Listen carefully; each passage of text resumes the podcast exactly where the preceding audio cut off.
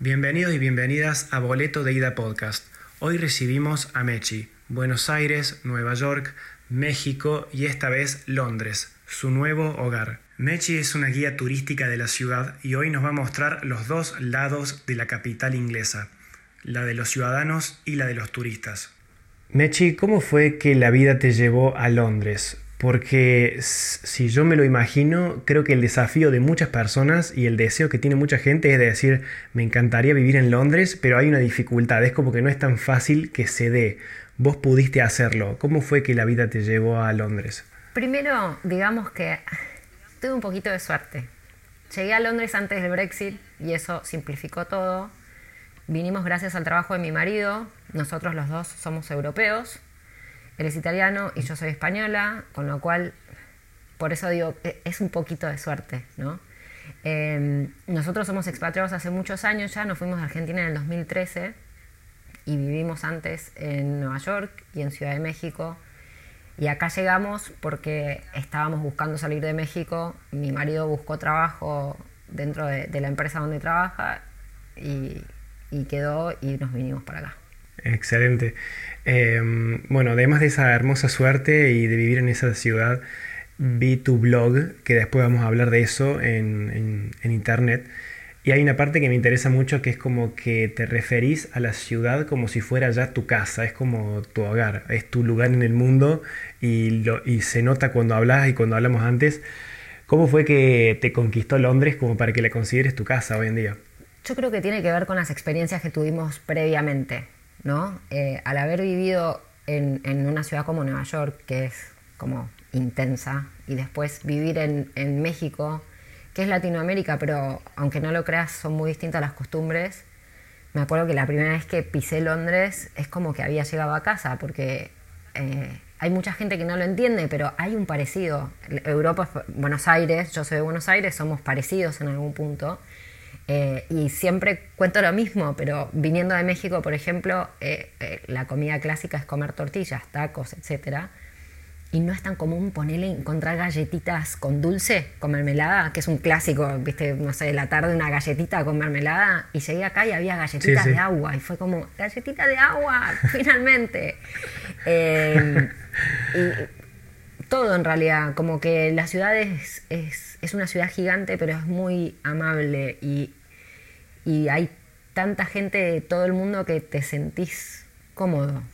Eso, es una ciudad muy, muy cosmopolita, ¿no? Tenés gente de todas partes del mundo, eh, literal. Es, realmente increíble. Obviamente, eh, no sé, nosotros nos damos cuenta, nos cruzamos mucho con, muchos italianos, por ejemplo, está lleno de italianos o lleno de españoles, eh, sobre todo en la parte, cuando vas a comer afuera, los restaurantes y todo eso, en la parte de servicio hay mucha gente, muchos italianos, y está buenísimo porque también te sentís que estás rodeado de gente, no sé, de casa. Nosotros somos todos tanos y españoles.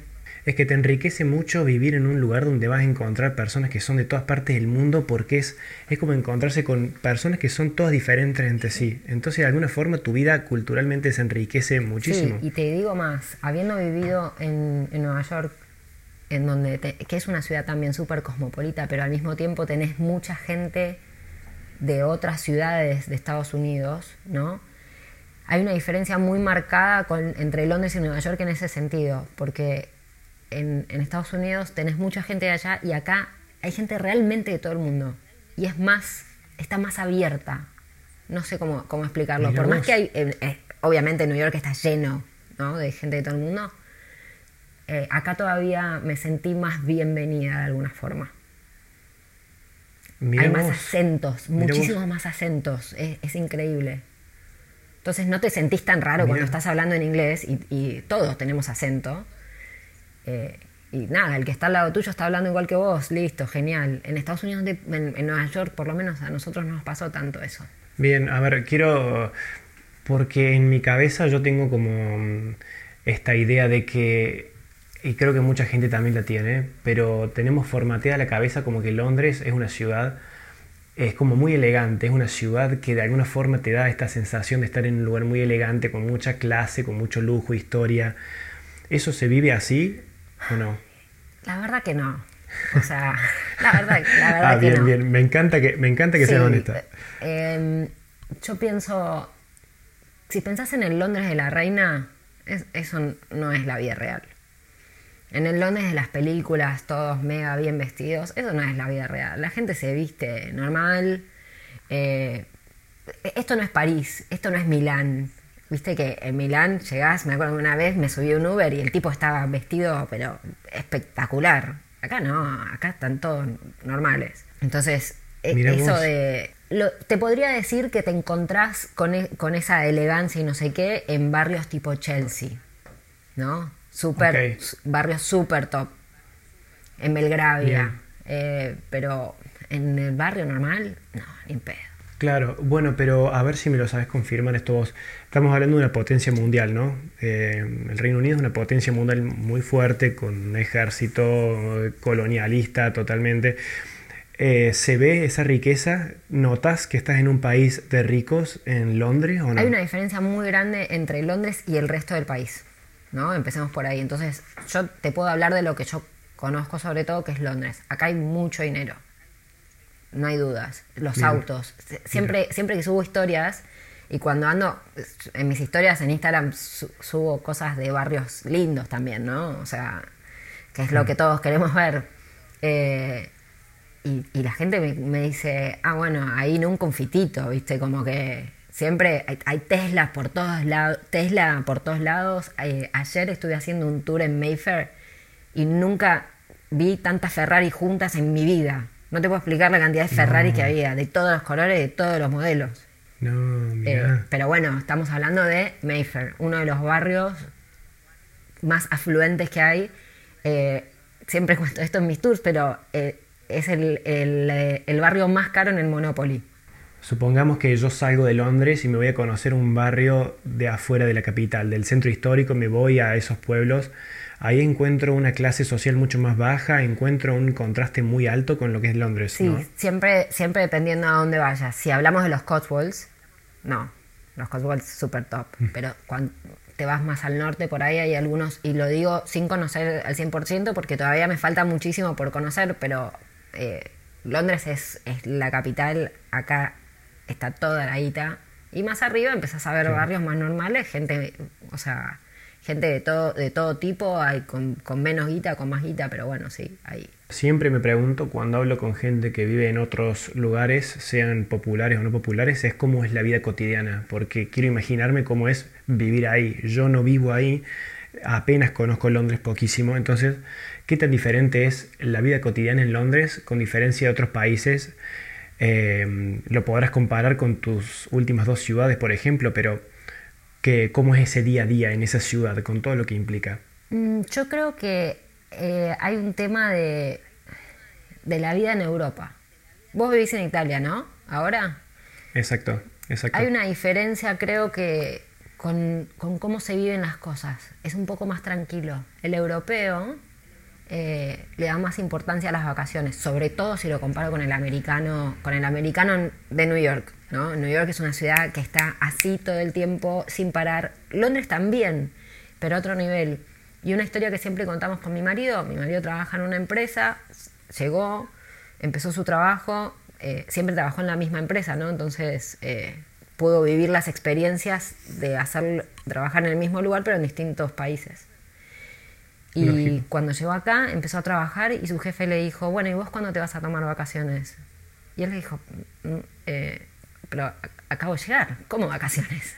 No, no, no, o sea, tenés muchos días de vacaciones porque el europeo tiene muchos días de vacaciones. Entonces, si lo comparás con, con otros países, creo que, que la diferencia es esa, una vida más intensa, pero más tranquila y más pensando en el disfrutar, en el, en el vivir afuera del trabajo, que el americano no es así. El americano vive para trabajar, punto. Y los sueldos, hablando de eso ya que tocaste el tema, porque hace poco estuve en Suiza y, y, estuve en Ginebra, y en Ginebra, por ejemplo, el costo de vida es altísimo, pero ahora subieron el sueldo y el sueldo mínimo es muy alto también. Yo no sé si eso pasa en Londres, en, Inglaterra, donde es muy caro todo. ¿Los salarios crecen también o están estancados ahí? Siempre eh, te quedas atrás, ¿no? El salario mínimo del país es muy bajo para Londres. Y Londres tiene otro salario mínimo, que no es, no es el oficial, pero le dicen el, costo de vida para Londres, creo, algo, algo así. Em, Bien. Y es bajo para, para vivir acá. Siempre depende de los gustos de cada uno, ¿no? Siempre digo lo mismo. Cuando me preguntan cuánto sale alquilar un departamento, y bueno, pero depende de dónde quieras vivir. ¿Cuál es lo mínimo que a lo que te gustaría, te gustaría tener? No sé, yo te puedo decir ahora, yo tengo 41 años, voy a cumplir 42, no quiero vivir en un buen ambiente con mi marido. Hace nueve años que estamos casados, necesito mi espacio, ¿entendés? Y hay gente que te dice, ah, a mí no me importa. Entonces digo, eh, el, salario, el salario mínimo en Londres se queda un poco atrás.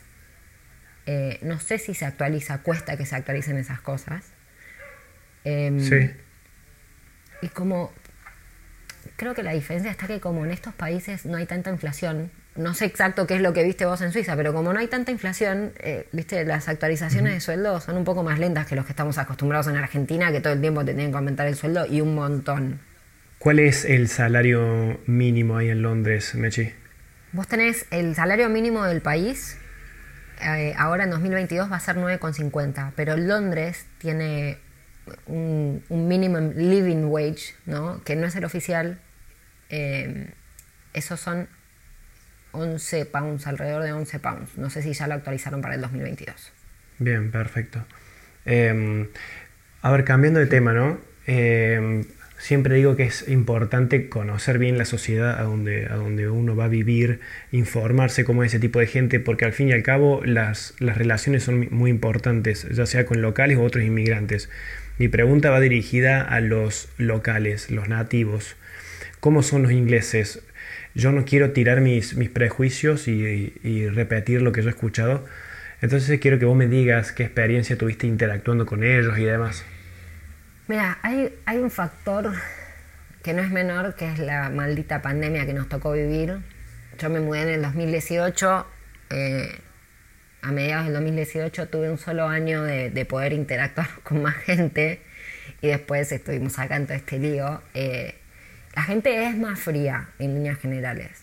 Sí te puedo decir que no tengo amigos ingleses que vivan acá por lo menos, tengo amigos ingleses que viven en otro lado. Em, y como, y como hablábamos antes, Londres es tan cosmopolita que finalmente te terminas haciendo amigos de otras nacionalidades. Quizás es más difícil llegar a hablar inglés. Porque, porque es más ah. difícil de entrarle, no sé cómo decirlo. Em, y el, yo con mi trabajo, como estoy todo el tiempo rodeada de latinos eh, y españoles, eh, todavía me cuesta más llegar a los ingleses. y mi marido trabajando, trabajando en la empresa trabaja con gente de un montón de nacionalidades. Entonces tenemos, no sé, unos amigos alemán, un alemán que está casado con una francesa, tenemos amigos argentinos, obvio. Em, nos hicimos amigos de, un chico que. de un indio. Em, nada, es como que empezás a tener amigos de todo el mundo, pero es más difícil llegarle a los ingleses. Bueno, eso pasa en muchísimos lados. Es como este síndrome de la ciudad capital cosmopolita, ¿no? Que al fin y al cabo te terminas encontrando con gente de otras partes del mundo y no con los locales, porque los locales se terminan yendo de ahí porque cuesta mucho o porque perdieron la identidad cultural del lugar. Sí, o... Eso pasa en muchos lados. también que son amigos de, viste, que tienen su grupo de amigos de toda la vida y entonces más, es mucho más difícil insertarse en eso. Eh, y mm. sobre todo, porque nosotros no tenemos hijos y entonces también como que el, el, el círculo se va achicando, ¿no? De donde puedes conocer gente. Claro, exactamente.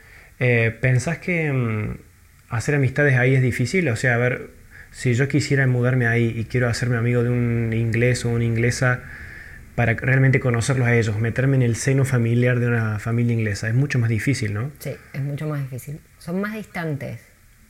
y además, hay algo muy loco, pero eh, la cultura del pub tiene mucho que ver con esto. Los ingleses no te invitan a su casa. Te encontrás en el pub te vas a ah, tomar algo al pub, porque el, el pub es el living de tu casa, entonces no es tan común ir a la casa de la gente.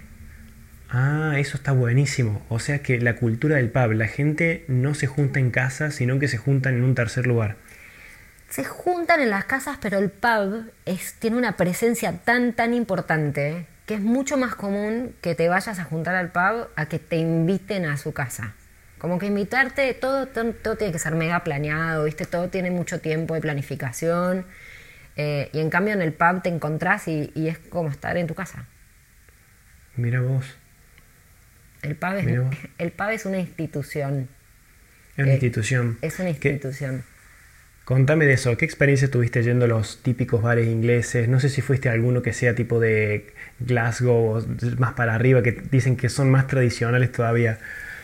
Mira, no llegué, no llegué tan arriba. Lo máximo arriba que, estuve, arriba, al norte que estuve, fue en Gales, en el norte de Gales. Eh, a ver cómo, te lo explico. Eh, tenés, tenés, pubs, tenés pubs así súper locales en todos lados.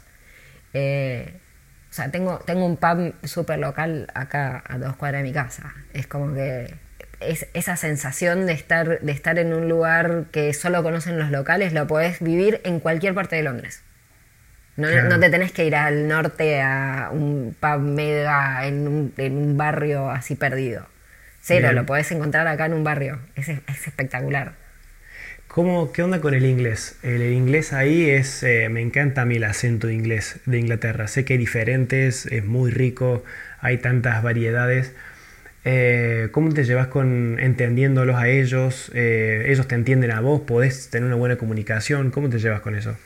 Hay, hay, hay un factor de, de acostumbrarse al acento.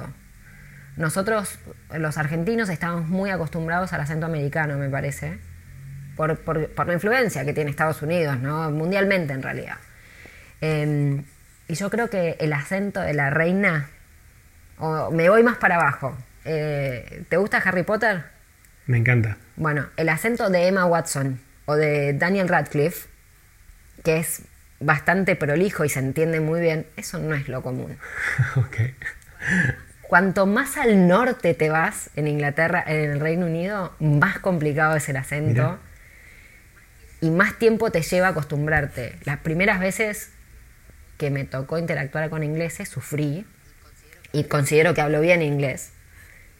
Y me acuerdo una vez que tuve que hablar por teléfono, llamar al banco y creo que me atendió un chico escocés.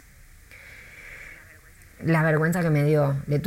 Después de antes de cortarle tuve que pedir disculpas y le dije, perdóname, no te entendía, me tuvo que repetir una palabra cinco veces y yo, perdón, ¿me puedes repetir? Perdón, ¿me puedes repetir? No te entiendo. Horrible. Después les vas enganchando la onda y vas entendiendo cómo dicen ciertas palabras y cómo pronuncian y entonces te vas acostumbrando. De todas formas, cuando te encontrás con, no sé, dicen que los de Liverpool son imposibles o peor, el norte de Escocia en Glasgow es otro idioma, no es inglés. O sea, olvídate. Claro. Es otro idioma, exacto, es otro idioma. Y los tenés, hay por todos lados. Para mí la peor experiencia es llamar por teléfono a, algún lado y que te atienda alguien con un acento muy, muy cerrado y no me puedo... No, claro, no, no, no. No te puedes comunicar. Y de vuelta, creo que hablo bien inglés, o sea, me manejo, puedo charlar con la gente. ¿Adquiriste un acento local o tenés un acento neutral de inglés? después de tres años y medio se te empiezan a mezclar palabras, ¿no?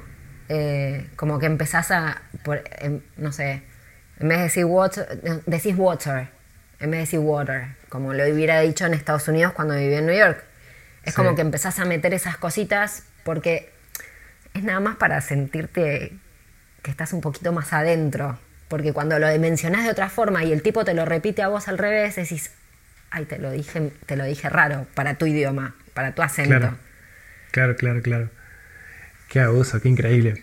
Em, a ver, mm, bueno, ya lo dije al principio en la introducción, pero Mechi es guía turística, ella se dedica a eso en la ciudad.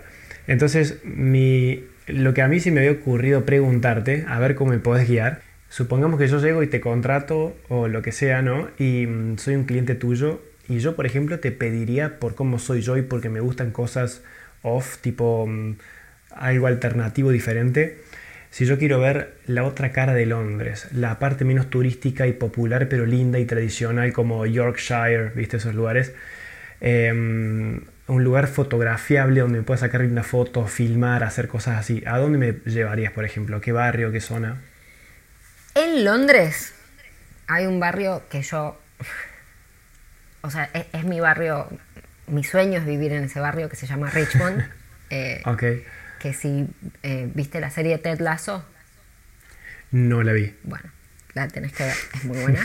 Eh, Richmond es el lugar donde se filmó Ted Lasso, que es una serie alucinante eh, y lo muestran, lo muestran tan lindo eh, que, es, que es increíble. Yo siempre había visto lo lindo que era Richmond, pero lo ves en la serie y es tipo, es espectacular. Sí, sí, sí. Eh, es un barrio que está, digamos, en las afueras de Londres, pero es Londres. Solo queda 20 minutos en tren desde Waterloo, eh, que es una de las grandes estaciones de tren, y tiene todo. Eh, Tiene, eh, puedes caminar al lado del río, tiene una, un lugar que se llama Richmond Hill, que es en- como una montaña con unas vistas alucinantes del río. Eh, está uno de los parques más grandes de Londres y ahí es donde ves los ciervos y esas cosas. Hermoso. Eh, y es la primera vez que fui, me acuerdo que estaba caminando, me llevó una amiga y estábamos, estábamos caminando en el medio, en el, en el medio de una ciudad súper movida y de repente caminamos 15 minutos y estaba en el medio del campo. Real. Mirá. Y era un campo, había vacas. Mira. Es un sector muy particular, ¿no? Que, que tiene vacas por algo, bueno, que no viene al caso, pero eh, Richmond. Richmond. Tremendo. Y si yo quisiera volver a algo mucho más antiguo, algo del siglo XVII, viste, esos, como vivían antes, para imaginarme ese pueblo inglés del siglo XV, por ejemplo, ¿a dónde me llevarías o qué me recomiendas visitar? Mira, dentro de Londres eh, hay muchos hay muchos barrios que todavía se quedaron un poco en el tiempo. Por lo menos lo que vos ves desde afuera, ¿no? Después las casas están súper mega remodeladas adentro. Hoy estuve caminando por una zona eh, por el sur del, del río Támesis, cerca de Waterloo, también en un barrio que se llama Southwark. Y hay una calle, por ejemplo, muy particular que se llama Rupel Street, que son todas casitas del siglo XIX real. Son dos cuadras en donde te fuiste para atrás y de repente hay autos au- antiguos y no sé qué. Eh, o te vas a caminar por Westminster y la clave siempre es perderse por las calles. Y yo les digo siempre a, la gente que me contrata para hacer asesoramientos o los mismos, la gente que viene a hacer tours, que yo los llevo por esas callecitas, es déjate un rato para perderte, no vayas a solo hacer tic de las cosas, ¿no? Eh, decir, voy a Covent Garden, bueno, anda y perdete un rato. Y después, si te querés ir afuera de Londres, tenés los Cotswolds, que es la campiña inglesa. eh, inglesa eh, los Cotswolds es. Nada, es de sueño, es espectacular. Quizás no es tanto como viajar en el tiempo, pero ya la arquitectura en sí, con las casitas de piedra, te dan un- como una sensación medio rara de que es algo que no ves en otro lado. Sí, he visto, he visto, he visto reels en Instagram que me vuelven loco y ya, ya me, me la vendieron en la ciudad, me la vendieron totalmente. Son, los Cotswolds es una zona, eh, está catalogada como Area of Outstanding Natural Beauty, área de belleza natural. Outstanding es como increíble, ¿no? Y son varios pueblos. La única contra que tienen los Cotswolds es que hay que ir en auto. Porque por ahí puedes llegar en tren a alguna ciudad, pero todo lo demás es muy difícil moverse por ahí. Todo queda muy cerca, 20 minutos, pero necesitas un auto Claro. pero Claro, vale perfecto. 150 mil por ciento la pena. Es el lugar que no, esos paisajes no los ves en otro lado. Esos, esos pueblos, esas casas, espectacular. Tremendo. Em, pregunta, em, tema Brexit, ¿no? Em, que yo creo que la gente que va a escuchar esto también debe tener curiosidad por, o debe tener esas ganas de querer vivir en Londres, por más lejano que parezca. Tipo como para resumir y sin profundizar tanto, porque podríamos estar dos horas hablando de eso seguramente. Era lo que te iba a decir. Claro, yo si me pongo yo eh, en los pies de otra persona, me quiero mudar a Londres con las nuevas reglas, ¿cómo tengo que hacer? Tiene que ser posible de alguna forma, ¿no? sí, lo vamos a resumir muy, muy, muy resumido, pero básicamente necesitas una visa. Y no importa si tenés pasaporte europeo. Todos, ahora todos son iguales y todos necesitan visa. Y la visa se basa en un sistema de puntos, en donde tenés que cumplir ciertas cosas para conseguir los 70 puntos que ellos te piden. Uh, Y las tres cosas más importantes, vamos a decirlo así, las tres cosas más importantes que te llegan, que, con las que llegas a 50 puntos, que las necesitas sí o sí, es una oferta de trabajo, o sea, una carta de una oferta de trabajo de un empleador que esté anotado en el, en el programa de las visas.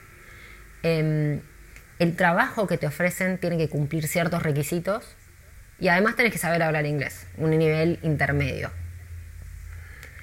Aparte de eso, para conseguir los 20 puntos que te faltan, tenés que cumplir otras, otras cosas que eso ya puede ser intercambiable, pero por ejemplo tenés que tener un sueldo mayor a 25.600 libras al año, o te tenés que postular a un trabajo que esté en escasez, eh, por ejemplo, personal de salud, es más fácil que te tomen. Eh, Bien. O tenés que tener un PhD, cosas, ahí ya se empieza a complicar. Pero bueno, como que, y tenés opciones. No siempre son 25.000 libras, eh, quizás puede ser un poquito menos de plata y entonces sumas 10 puntos en vez de 20. Como que hay cosas para combinar, pero tenés que llegar a 70 puntos y listo. Y después tenés que tener plata, lamentablemente. ¿Tenés que demostrar que tenés plata? Tenés que, una de las cosas es que tenés que demostrar que tenés plata, pero además tenés que pagar la aplicación. Si no te la paga tu empleador, que a veces es más difícil que te la paguen, tenés que pagar la aplicación, que dependiendo del tiempo que te vayas a quedar, sale más o menos dinero. Y además tenés que pagar, como acá tenemos salud pública, tenés que pagar la salud pública por año durante los años que te quedes acá. Ah, ok. Entonces, ¿Y esa visa no te la dan tipo por... ¿Por cuánto tiempo te la dan la visa? Vamos a suponer que vas a aplicar por una visa hasta tres años. Hice las cuentas, tenés que tener al menos 3.750 libras, que son alrededor de 4.500 euros, bueno, creo que es básicamente algo que me, esperaba, tipo idiomas, buena formación, tener alguna habilidad especial, tener plata. Sí. Y, bueno, o sea que me decís, esto no lo sabía, está bueno lo que me decís, porque a ver, no importa si tenés pasaporte europeo, un ciudadano europeo no tiene mayores ventajas o facilidades para entrar. Ya no, ya no. Antes, eh, antes sí, y ahora somos todos iguales. Bueno, ok. Bueno, está bien, pone como está balanceando, digamos, no está priorizando a nadie. No está dando el primer lugar a nadie. Creo que la prioridad en este momento la tienen eh, los que tengan una profesión que acá esté en escasez. ¿Por ejemplo? Por ejemplo, trabajadores de salud es el, que, el ah. ejemplo que se me viene a la mente, pero hay un listado que lo puedes buscar en la página del gobierno. O sea, algo que tienen estos países de primer mundo es que todo está online. A veces hay que saber buscarlo, pero las cosas están online están online. Y hay un listado de profesiones que están en escasez, que significa que es más fácil llegar a los 70 puntos. Bien, ¿esa página te acordás el nombre o simplemente ponen UKGov o algo así? Eh, Gov.uk es el website del gobierno para todo. Eh, si querés, te la, puedo pasar para que la pongas en las notas o algo. Em, pero, o sea, hablando entre paréntesis, nosotros no sabemos lo que es la lista. Es una. es eterna. Ah, bueno, está bueno eso. Más posibilidades. Hay de todo. Hay que tener mucha paciencia para leer. Es mucha, mucha, mucha info. Eh, y hay que entender. Porque si hay algo que tienen los ingleses, que los quiero mucho, porque es el país en donde vivo ahora, pero qué complicados son a veces para explicar cosas. Nunca una línea recta. Ah, dan vuelta mucho, son vuelteros. Sí, es como que todo es medio así complicado y, viste, te, tenés que aprender a leer en lo que ellos te quieren decir. Ah, bien, bien. Hay mucha letra chica, hay mucha cosita medio escondida. Bien, bien, bien. Bueno, quiero entrar a una sección que se llama el ping-pong de preguntas y respuestas, un QA. Em, así que bueno, ¿lista? Eh, un par o pub bueno, bonito y barato para visitar. Conrado, te voy a decir algo. No existe bueno, bonito y barato en Londres. ¿La triple B no se aplica? No. Pero vamos a decir esto. Eh, si quieres ir a tomar una birra, en todos los pubs más o menos va a salir lo mismo. La cerveza eh, sale en este momento alrededor de 6 libras, 6,50. Y entonces mi recomendación es cuando vengas a Londres, metete en, un, en, el local. En el, en el local quiere decir el local, le llaman al pub de tu barrio. Metete en ese, no vayas al turístico. Eso va a ser bueno, bonito y no barato. Bien. ¿Una zona peligrosa de la ciudad o alrededores que no recomiendes entrar? No tengo. Eh, la clave es siempre estar consciente de lo que pasa a tus alrededores. Eh, hay barrios a los que no iría de noche, eso seguro. Por ejemplo, Eh, te puedo decir que no, no iría a Whitechapel de noche sola, que Whitechapel era el barrio de Jack el Estripador. Eh, y hay- hay- pero hay tours que van por ahí eh, y los veo a la noche a veces. Entonces, nada, es siempre ojo con dónde te metes. bien. ¿El acento más difícil de entender? Cuanto más al norte te vayas, más complicado va a ser. Yo creo que el más difícil es el de Glasgow, en Escocia. ¿Dónde me recomendás comer rico? Muy bien. Y no barato. Exacto, lo saqué, lo saqué. Eh, no, rico en, to- en todos lados, pero, o sea, hay, como en Londres estás tan cosmopolita, tenés mucha oferta. Para mí lo mejor es ir a los mercados. Ahí vas a tener como todas las opciones, relativamente barato comparado con, con ir a comer en un restaurante. Eh, así que cualquier mercado, y el clásico es Borough Market, que ese nunca falla. Borough Market. Borough Market, sí. Borough Market. Eh, ¿Una app necesaria si vivís en Londres? 100% Citymapper y al ladito Google Maps. Citymapper te, eh, te dice exacto qué te tenés que tomar, cuánto sale, para qué lado va el subte que te tenés que tomar eh, y te subís y te manda alertas para cuando te tenés que bajar y después Google Maps para cuando tenés que caminar. Ok. Cerveza como bebida nacional. ¿Cuál es tu favorita? ¿Cuál me recomiendas probar? London Pride. De acá a la China, London Pride siempre eh, es de la cervecería Fuller's, que es una cervecería eh, muy antigua de Londres, que está en el oeste de la ciudad, y se puede visitar y se puede ir a hacer un tour de la cervecería. Eh, y es un clásico, y es la clásica cerveza ale, que solo se toma acá en el Reino Unido, que aunque todos dicen que es caliente y no tiene gas, eso es 100% mentira. Eh, es una cerveza que se, te- que se toma a temperatura de la cava y tiene, está levemente gasificada eh, y es espectacular. ¿Un lugar donde comprar ropa barata? Primark, siempre Primark, pero para la opción 100% londinense tengo que decir los charity shops, que son eh, estos lugares de segunda, de segunda, de segunda mano, es ropa usada, pero si vas a los charity shops de los barrios buenos, tipo Notting Hill, ahí vas a encontrar ropa muy linda y casi nueva. Bien.